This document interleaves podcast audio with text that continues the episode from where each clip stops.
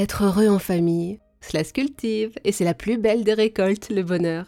Avec nous, pour en parler, Isabelle Payot, psychologue clinicienne du travail et des apprentissages, thérapeute familiale et directrice de la Fabrique à Bonheur.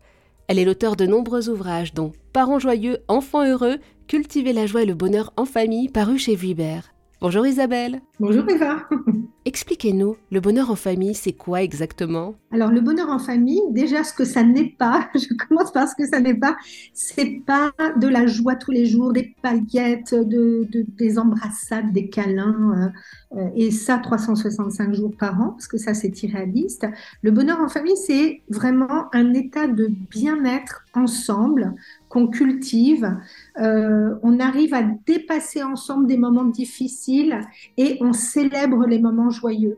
Donc le bonheur, on le saura à la fin du parcours, hein, j'allais dire, quand on fera le bilan de tout ce qu'on a réussi à construire de joli et tout ce qu'on a traversé grâce à nos ressources en fait ensemble. Je vous écoute bien Isabelle et finalement, dites-moi si je me trompe, mais j'ai l'impression que votre vision, votre conception du bonheur en famille est très dépassionnée. Votre vision du bonheur est un bonheur très raisonnable finalement. Je ne sais pas s'il est raisonnable ou si le bonheur c'est déraisonnable. Moi je trouve que le bonheur c'est quotidien, c'est peut-être quelques secondes parfois, mais euh, c'est quelque chose qui se construit, en tout cas, qui se construit pas tout seul. On construit ensemble. Pour moi, euh, quand on choisit de faire une famille, on s'engage à bah, peut-être à se frotter à des personnalités qui sont pas euh, pas toujours euh, doudouces, mais on va ensemble surmonter des moments difficiles. On va ensemble célébrer et construire des souvenirs qui nous font du bien.